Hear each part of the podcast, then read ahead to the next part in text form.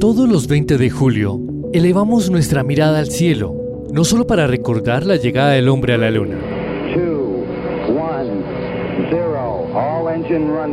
No, miramos al cielo para agradecer por aquel grito de independencia que nos dio el paso para comenzar la construcción de una nueva nación.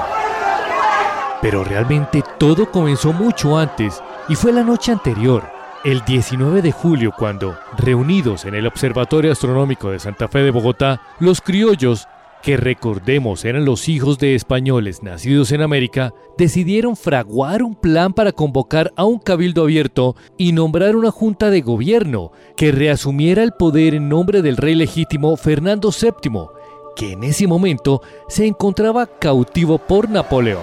Señores, las cosas marchan tal y como lo planeamos. José María Carbonell fue el gran agitador de toda la revuelta, con el florero hecho añicos, el 20 de julio, y además participó en otros cinco hechos fundamentales de nuestra historia.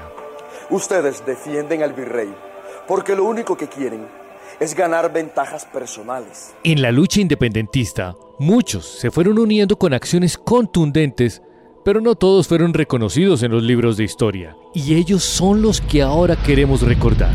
He visto cosas que ustedes nunca hubieran podido imaginar. Aquellos héroes que dieron todo para que camináramos libres y por supuesto, sus familias, esas familias que los apoyaron a costa de su propia seguridad y de su propia integridad. Salud, salud. Salud, mi familia. Salud, salud. salud. Ahora bien, con el propósito de exaltar y honrar la memoria de los militares heridos y fallecidos en combate, se creó la Ley 913 de 2004 y se declaró el 19 de julio como la fecha oficial para conmemorar el Día de los Héroes de la Nación y sus familias. Ese día se iza la bandera colombiana a media asta. Al mediodía habrá repiques de campana y finalmente, a la medianoche, la bandera subirá al tope del asta para que coincida con el inicio de la fiesta de la independencia. Así honramos primero a los que mantienen nuestra independencia y al día siguiente a quienes nos la dieron.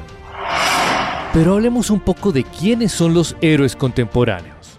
Bueno, efectivamente eh, la sociedad colombiana estaba en mora de, de pronto de reconocer la valentía, la gallardía, eh, el arrojo, ese amor, digamos, por, por la patria que cada uno de los integrantes de, la fuerza pública tiene en cumplimiento de su deber. Y es así como pues, el legislador, como representante de la sociedad colombiana, pues establece eh, el Día del Héroe Nacional y sus familias.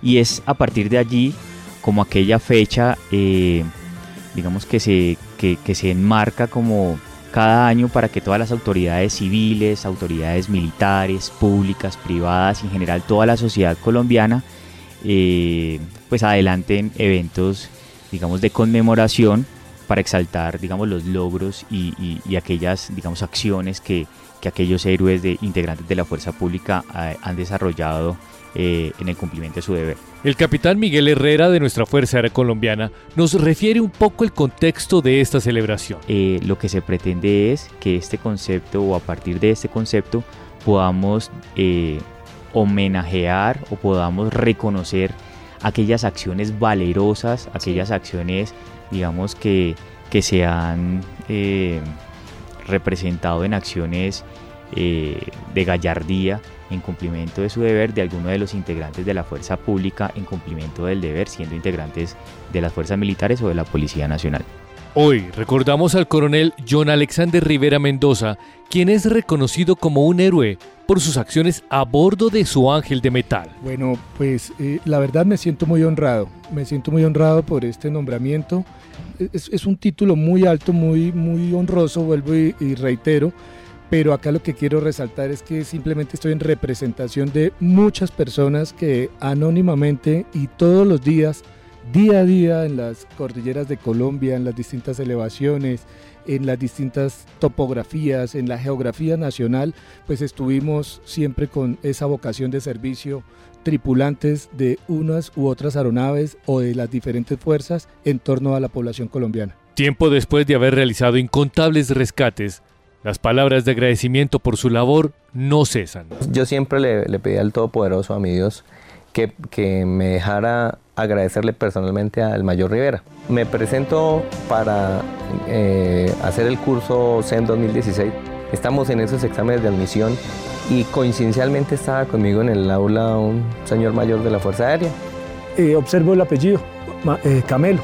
Observo el apellido de la persona, mm, me pongo a observar el rostro y pienso, este será el oficial que se comunicó conmigo dos años atrás o tres años atrás casi, en el cual hicimos la evacuación de los cinco hombres sobre el área de las ondas del Cafre en el departamento del Meta. Llega el mayor John Rivera y me dice, el mayor Camelo, usted eh, estuvo en el área de operaciones de la Uribe Meta, estuvo por esos sectores. Yo le decía, sí, yo fui comandante del PACO 16 no me diga que usted es el que me hizo la evacuación hace el 2 de octubre del 2013. Le digo, pues sí, señor. Y entonces ahí se genera una, amistad muy bonita con John Rivera, se genera unos lazos de amistad y una sinergia muy, muy bonita eh, en este caso. Encontramos héroes en los libros, canciones que narran sus proezas, libros inmortalizando su entrega, pero ellos están más cerca de lo que pensamos, caminan junto a nosotros, respiran nuestro aire, pero sobre todo sudan con nosotros, sangran con nosotros y hacen todo por nosotros. Héroes de su Fuerza Aérea Colombiana que siguen volando día y noche con una sola idea en su mente y un propósito en el corazón. Entregar todo por su nación y mantener firme nuestra libertad.